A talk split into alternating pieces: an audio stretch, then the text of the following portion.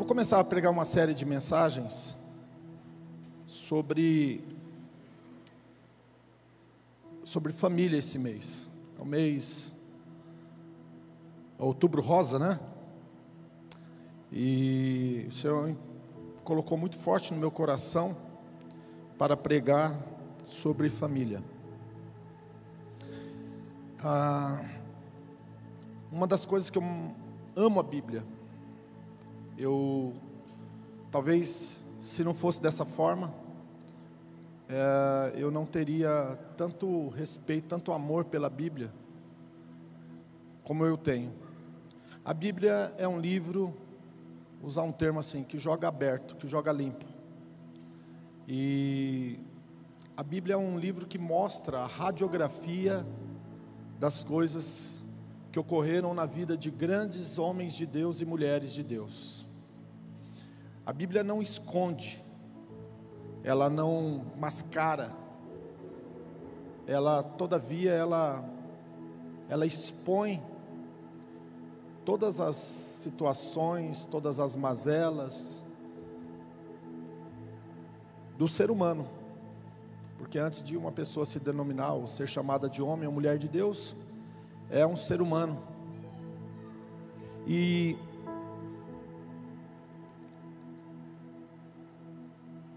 algumas famílias que tiveram grandes problemas na Bíblia. A família de Abraão, gerada por Isaac, Jacó e Esaú tinham problema. Aí Jacó teve doze patriarcas, doze filhos. Entre eles, teve os filhos que desonraram o próprio pai. Conta-se no livro de Gênesis que Rubem se apaixonou por uma concubina do seu pai e subiu na cama do seu pai, ou seja, teve relacionamento sexual com a, com a concubina do pai dele. No momento de fúria, ah, eles, eles mataram todos os moradores de Siquém, por causa de Diná, que foi abusada sexualmente pelo filho, né, pelo, pelo filho do rei de Siquém. Aí você continua andando, você vai ver família de Moisés teve problema. Família de homens de Deus como Gideão teve problema. E chegando aqui agora em Davi, você vai ver que a família de Davi também teve muitos problemas. Ah,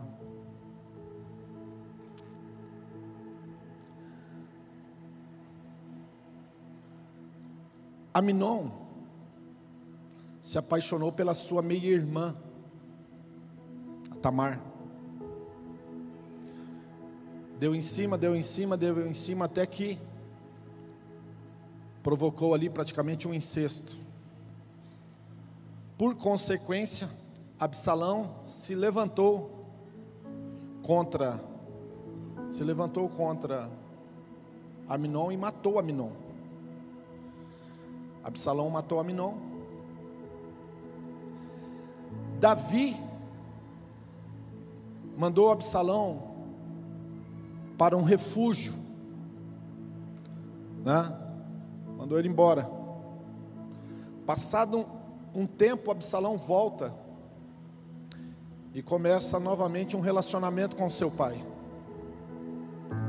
E esse relacionamento que ele começou com seu pai, na verdade, era uma forma que ele encontrou de se aproximar do governo do seu pai e começar um trabalho de rebelião.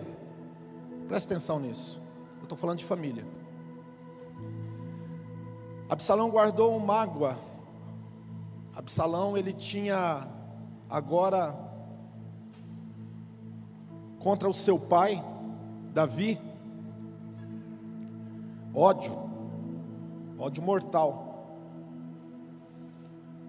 E ele ficou na cidade, E as pessoas iam falar com o pai dele, e ele estava no portão da cidade, e dizia assim: Onde vocês estão indo? Ah, nós vamos consultar Davi. Olha a frase dele. Ah, não incomoda Davi não. Ele está muito ocupado. Ele nem vai ter tempo para atender vocês. Não incomoda Davi não. Ele ele está com muito com muitos afazeres, com muitas responsabilidades.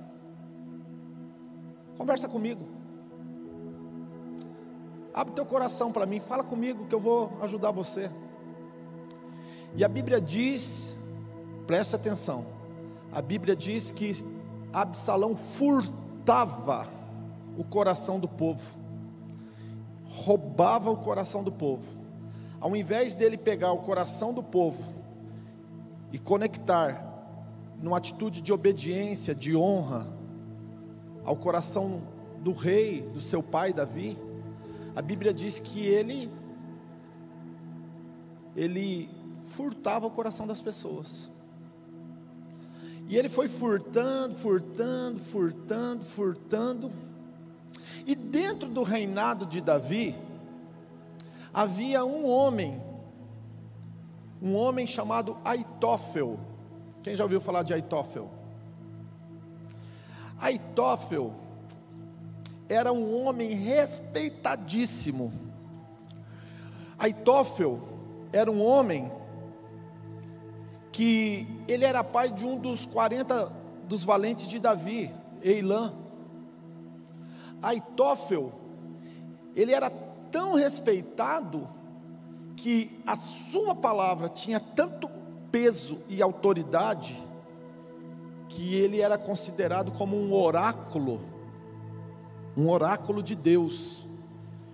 Quando as pessoas vinham conversar com ele, eles tinham conselhos do mais alto nível. Vamos dizer que ele era um mentor, que ele era um professor.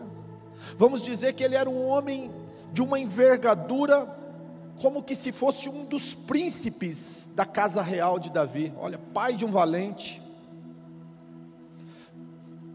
oráculo de Deus.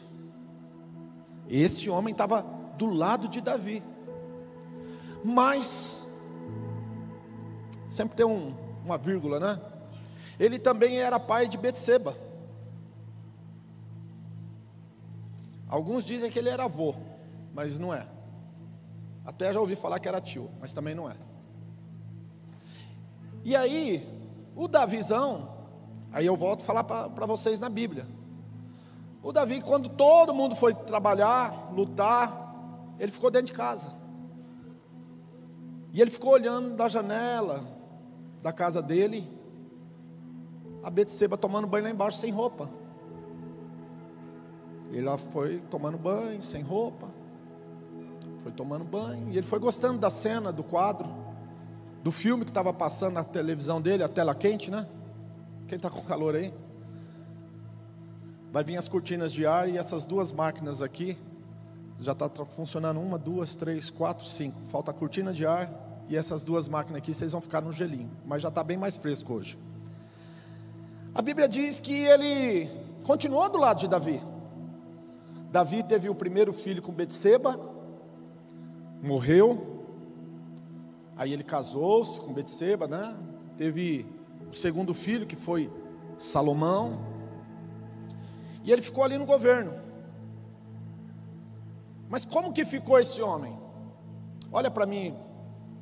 Apesar de ser um oráculo de Deus, apesar de ser um homem de uma envergadura espiritual sem igual, ele ficou ali do lado de Davi, mas com restrições, mágoa, ressentimentos. E ele continuou lá. E o, Salom, e o Absalão, por sua vez, ficava na porta da cidade, furtando o coração das pessoas. Um dia, esses dois fios se encontraram: o Absalão e o Aitófel. E aí aconteceu uma das maiores crises no governo do rei Davi.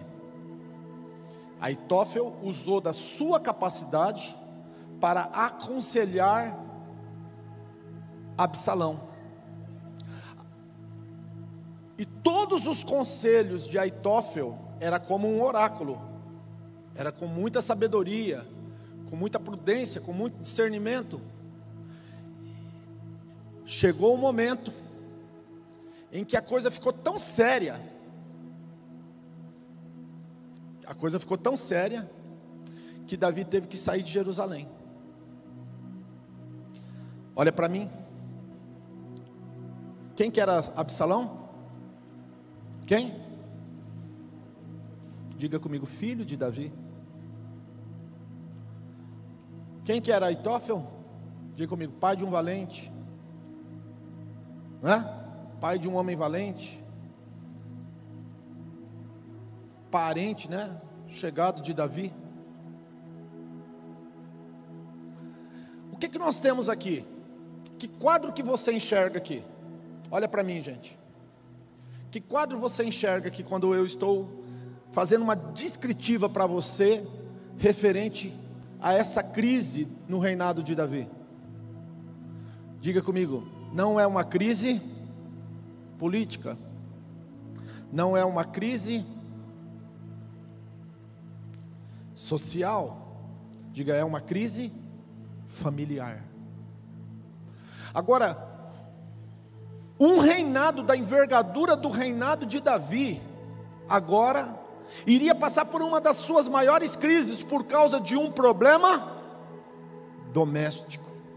Diga comigo, problemas doméstico. E o que, que eu aprendo quando eu entro dentro da palavra de Deus e eu vejo um panorama desse? Que nós não podemos subestimar problemas domésticos.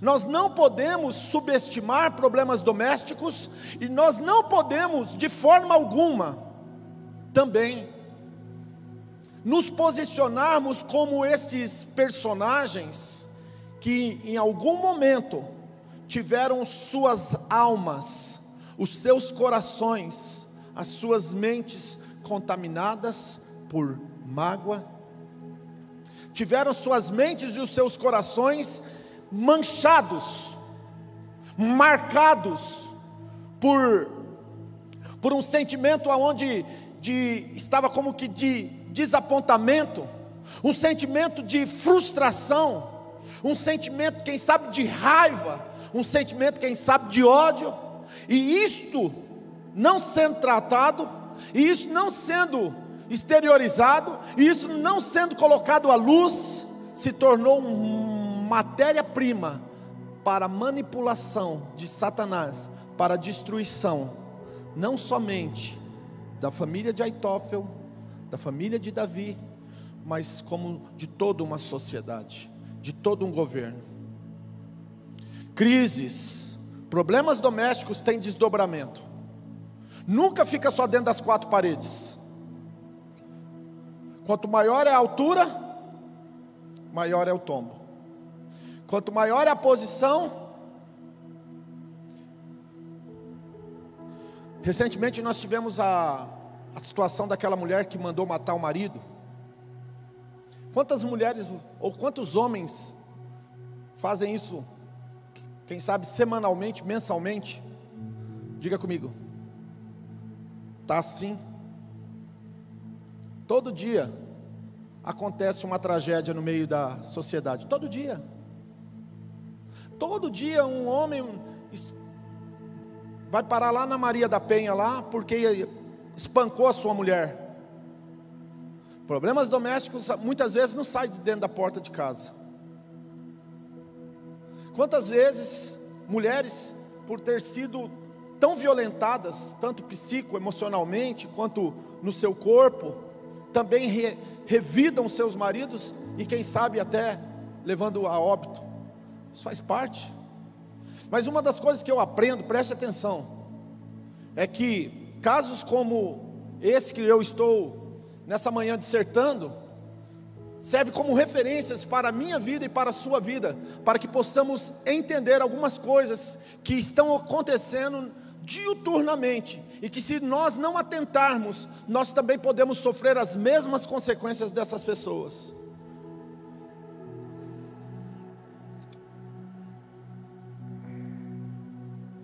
Uma das maiores crises que eu passei aqui na igreja foi uma crise familiar.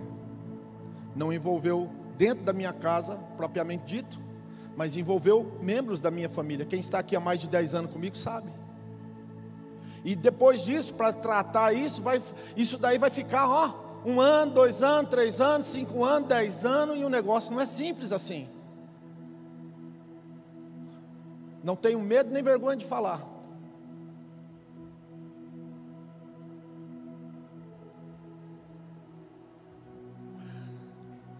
Há uns anos atrás, eu vou ter que buscar na memória, eu acredito que foi em 2009, 2008, 2009, eu fui, eu fui participar de um, de um, de um seminário do CEPAL, em Águas de Lindóia.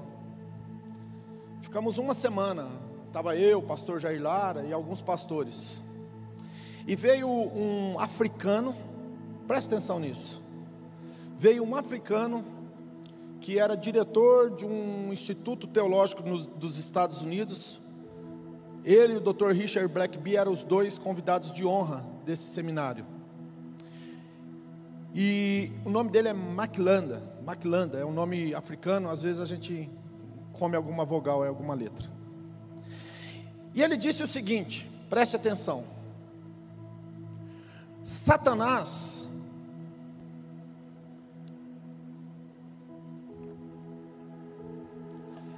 ele coloca, preste atenção nisso aqui. Ele coloca uma bomba grudada em você. E ela tem aquele relógio de contagem regressiva. E a bomba fica assim, ó. Tic, tac, tic, tac, tic, tac, tic, tac, tic, tac, tic, tac, tic, tac. Algumas pessoas essa bomba é acionada precocemente. Mas algumas pessoas, preste bem atenção nisso. Essa bomba ela não é acionada precocemente. Ela fica lá.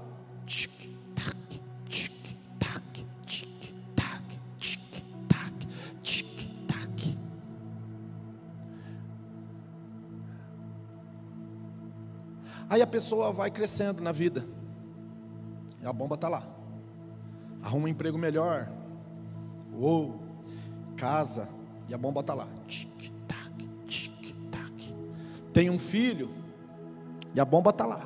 Tic, tac, tic, tac. É promovido no emprego, agora é gerente. Tic, tac, tic, tac, tic, tac, tic, tac. Se torna empresário Agora é dono da sua empresa e a bomba está lá.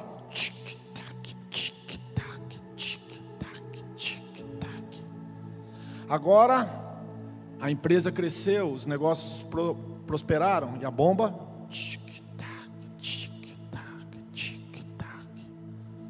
Agora tem dois filhos, três filhos. Agora tem um nome. Agora é uma pessoa conhecidíssima.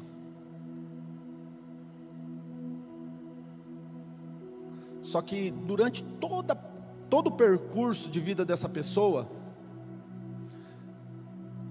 mesmo essa pessoa sabendo que ela carregava uma bomba que faria dela um kamikaze, um suicida, ela não se preocupou em desarmar essa bomba.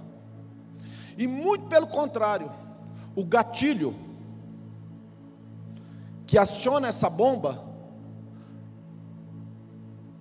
Durante toda a sua trajetória, essa pessoa se permitiu a empoderá-lo para que no momento oportuno o gatilho fizesse tá, e a bomba. Sabe aqueles caras que de vez em quando tem até umas pegadinhas na internet, né? Que o cara se veste de, de aquele, aquela roupa, né? Aquela túnica, coloca um negócio na cabeça, uma bolsa E ele, vai, ele vem, ele larga uma bolsa e sai correndo, e todo mundo corre porque tem medo que ele vai largar uma bomba para explodir? Porque ele é um terrorista? Olha para mim. É exatamente isso que Satanás quer fazer na nossa vida. É encher você com essa bomba. Tem bateria aqui. Oi. Encher você com explosivos. E ele não vai detonar isso daí quando tiver três pessoas, uma pessoa do teu lado. Ele vai deixar você crescer. Gente, preste atenção. Nem toda porta aberta foi Deus que abriu. E nem todo crescimento foi Deus que deu. Ai, ai, ai, ai, ai, ai, ai, ai. Escreve, porque fiéis são essas palavras.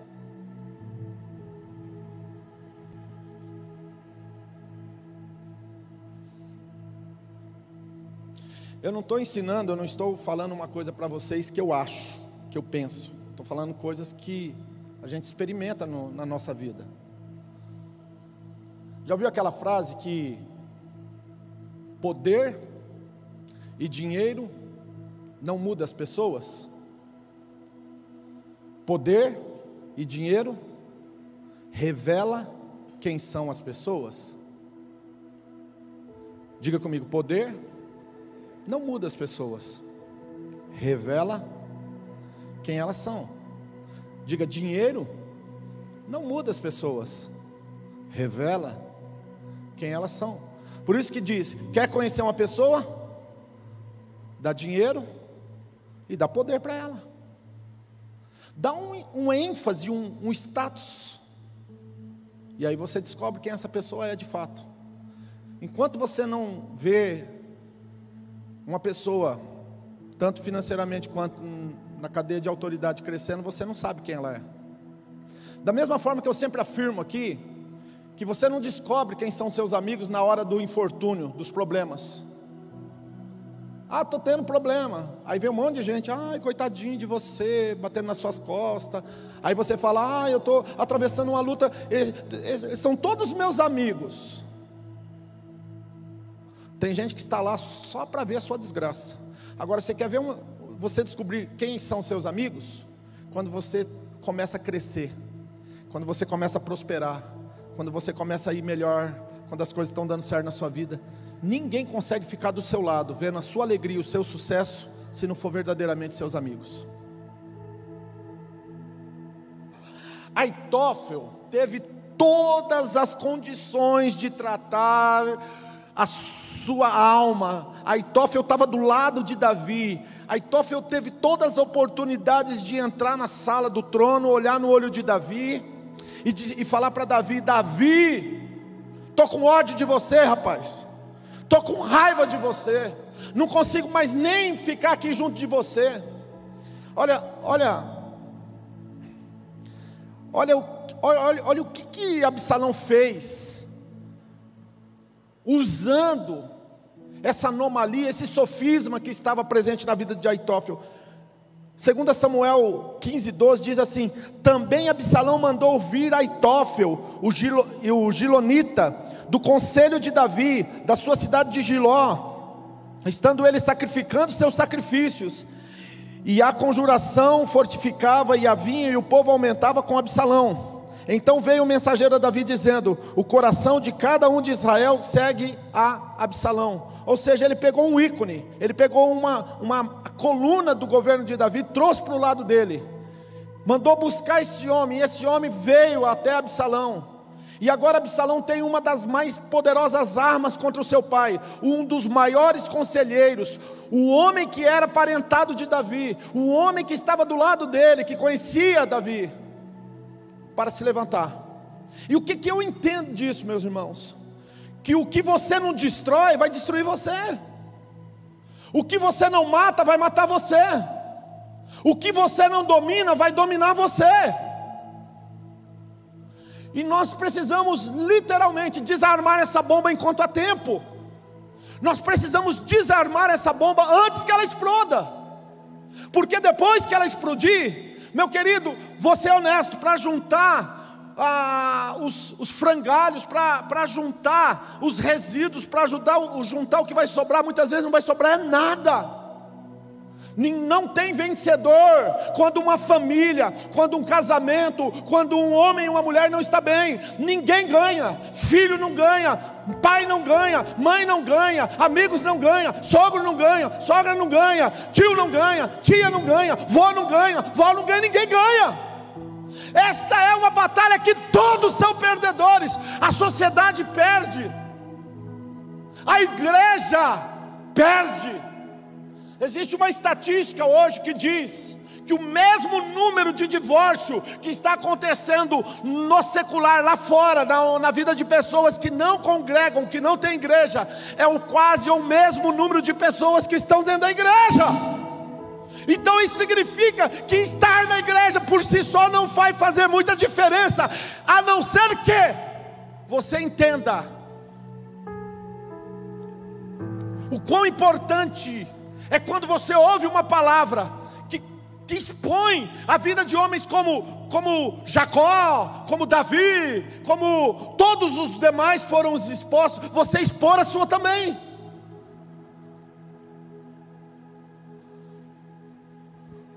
Eu vou falar como pastor. A maior parte dos problemas que eu vejo nos casamentos as pessoas não buscaram ajuda. E quando buscaram, buscaram no lugar errado.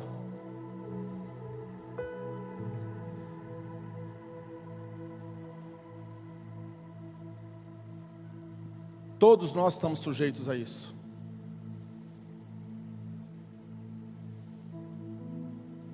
Recentemente a pastora, ela deu um, no Roses, então ela colocou lá para ler e estudar o livro Cinco Linguagens do Amor. Até aconselho vocês, todo mundo lê esse livro várias vezes. São cinco linguagens do amor, então leia cinco vezes o livro Cinco Linguagens do Amor.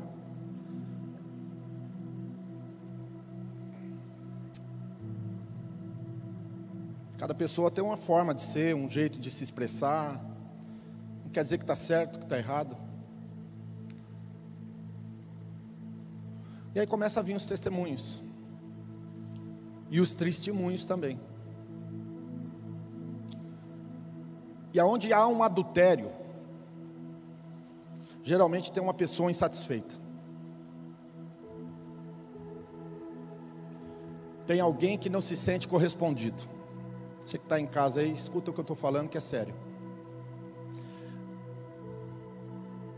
Às vezes sobe no altar aqui, ai, o pastor vai falar de adultério.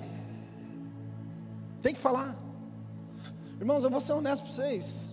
Não dá para ficar escondendo as coisas da igreja. A igreja, por muito tempo, sabe, muita, muita hipocrisia. Muita coisa que ficou enterrada debaixo dos, dos altares, dos púlpitos de igreja. Isso não vale a pena, não vale a pena. Quem quer morar no céu não pode viver desse jeito, não. A gente tem que expor o negócio e as pessoas vivem insatisfeitas. Você sabe o que, que provocou? Eu estou encerrando a mensagem. A queda de Aitofel. Se você tratar a coisa assim, sumariamente falando, sabe o que, que provocou a queda de Aitofel? Insatisfação. Uma das piores matérias-primas na vida de um ser humano para a destruição dele e de todos que estão ao seu lado, que vai acionar a bomba que o teólogo lá disse, insatisfação. Por que, que o povo ficou 40 anos no deserto? Hã? Por quê? Por que, que tem adultério? Insatisfação. Por que, que tem revolta? Por que, que tem absalões? Pessoas se rebelando, furtando o coração de outras pessoas. Insatisfação. Insatisfação. A insatisfação gera mágoa, raiva, ódio, desprezo, enfim, destruição. Mas o fim disso, e é aí que eu clamo, que eu conclamo, que eu invoco, que eu te chamo para a verdade, que eu exponho a palavra de Deus e coloco diante de você essa situação nessa manhã. Qual é o fim disso? O que, que vai acontecer com esse tipo de gente que nunca estão satisfeitas, nunca estão felizes? Pode ser oráculo, pode ser boca, pode ser A, pode ser B, pode ser o que quiser, meu querido. Mas se não se permitir ser corrigido e tratado, e aproveitar as oportunidades, jogar aberto, limpo, olho no olho, a Bíblia diz que os teus olhos olhem reto, o final vai ser igual ao de Aitófel. Sabe qual foi o final de Aitófel?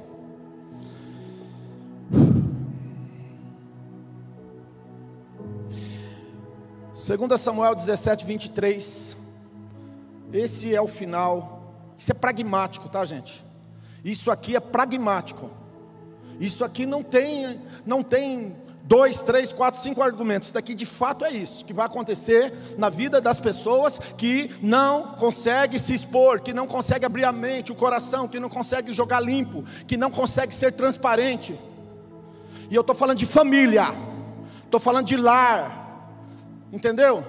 Eu estou falando de gente que convive todo dia, gente que come junto, gente que viaja junto, gente que passeia junto, gente que oh, toda hora está se trombando. É o caso de Aitófel, é o caso de Absalão, é o caso de Aminon, é o caso de Itamar, é o caso de um monte de situações iguais a essa que estão dentro de casa.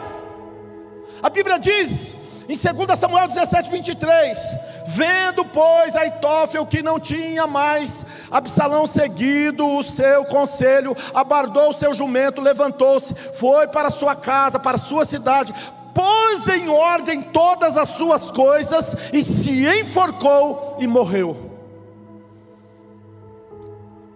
O que é que ele fez? Foi para casa, passou um negócio no pescoço e se enforcou. Davi chamou um homem de Deus chamado Uzai que era um sacerdote, e falou assim: Você é jovem, e Absalão é vaidoso. Absalão é vaidoso. Absalão é orgulhoso. Cuidado com esses negócios, gente. Vai lá e pega ele bem na fraqueza dele, na vaidade dele, no orgulho dele. Vai lá, aproveita que ele gosta de só, né? Se firmar no meio do, do, do perfil, perverte o conselho de Aitófel. Aitófel não era homem de Deus, não era oráculo, não era o bambamã, não era o cara que todo mundo tinha ele com grande respeito, não foi ele que levou a, Absalão a se revoltar contra o seu pai e fazer um, um, um estardalhaço. Só que todo Aitófel vai ter um fim. E eu temo, eu choro, eu oro, eu clamo a Deus pelos Aitófel, porque eu tenho dó de Aitófel. Os aitófeis que se levantam dentro da igreja, os aitófeis que se levantam dentro das empresas, os aitófeis que se levantam no meio de amizades, os aitófeis que se levantam dentro das nossas famílias, dentro das nossas casas, o final deles será morrer enforcado. Uzai perverteu o conselho de, de Absalão, de Aitófel. Aitófel não se deu por satisfeito, ele viu que o negócio tinha ido embora. Ele foi lá e se enforcou.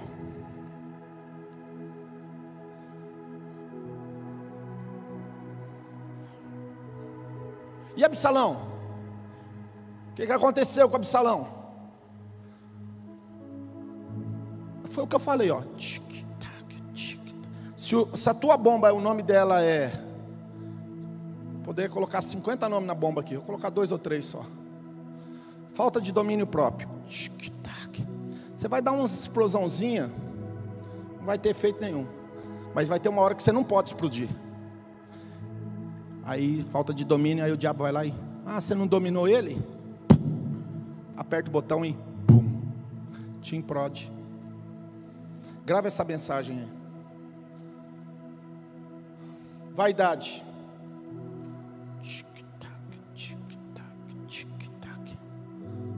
Né? Nós estamos vivendo um tempo de helenismo, de egolatria, de antropocentrismo, não é isso que nós estamos vivendo? A sociedade do século 21?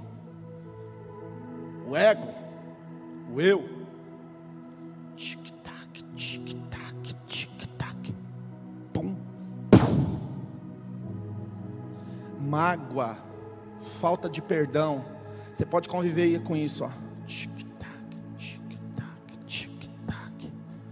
Um dia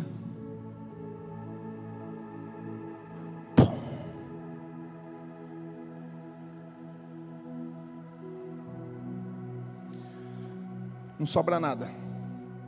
Mesmo que você tiver dinheiro, posses, reputação, nome, ministério grande, o que que seja, não vai ficar pedra sobre pedra. E se estiver subindo, queda maior ainda, e assim sucessivamente as demais coisas.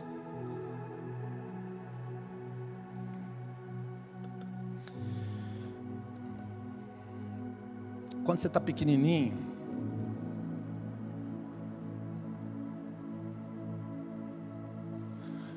Posso dar um conselho? Quem aceita um conselho do pastor Jaquenilson aqui? Vou dar um conselho para você, você que está crescendo na vida. Cuidado com o teu crescimento. Estou sendo honesto. É, uma, é, um, é um conselho de pai. É um conselho de pai. Você está crescendo? Cuidado com o teu crescimento. As maiores quedas que eu vi dentro dessa igreja foi pessoas que, que foram crescendo, crescendo, quando chegaram em um determinado momento, pumba, caíram. Os que tiveram mais pressa para crescer foram os que caíram mais, mais rápido ainda. Cuidado com o teu crescimento. Tua empresa está crescendo, é de Deus, é bênção, mas cuidado com ela. Começou a jorrar dinheiro na sua vida, você está crescendo financeiramente, está fazendo coisas que você nunca fez com a sua família. Cuidado com isso. Cuidado. Não brinca com isso não. Tem porta se abrindo para você, ah, aquela porta. Agora sim, agora a porta que eu, que eu sonhei abriu. Cuidado com essa porta. Será que não é uma distração do diabo na sua vida para tirar você do propósito? Nem toda porta, vou repetir, tem coisa que a gente tem que falar duas vezes, né? Nem toda porta que se abre é de Deus. Nem todo sim que a gente escuta é Deus dando sim. Nem todo crescimento é de Deus.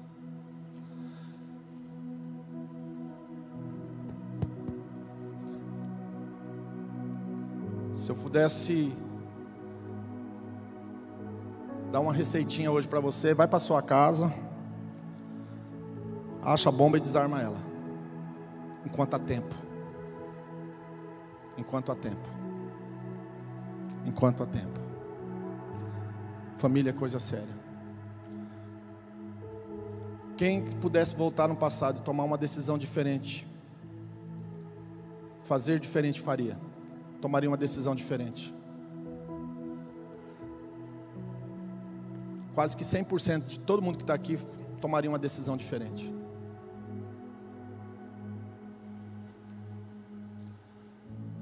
Deus não tem plano para você morrer enforcado, filho. Deus não tem plano para você ser usado por Deus num dia, no outro dia ser usado por Satanás. Deus tem um plano para a tua vida. Jeremias capítulo 29, versículo 11 diz assim: Eu, Senhor, se coloca de pé. Eu, Senhor, é que bem sei os pensamentos que tenho a vosso respeito. São pensamentos bons. São pensamentos de paz.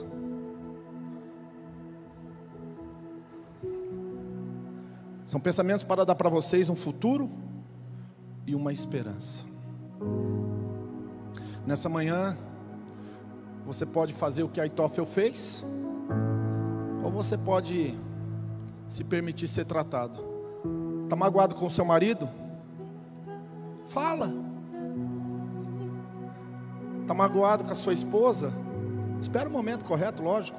Fala. Não está feliz com o seu pai? Nenhum pai, nenhuma mãe é perfeito. Vai lá, procura ele. Trata isso enquanto há tempo.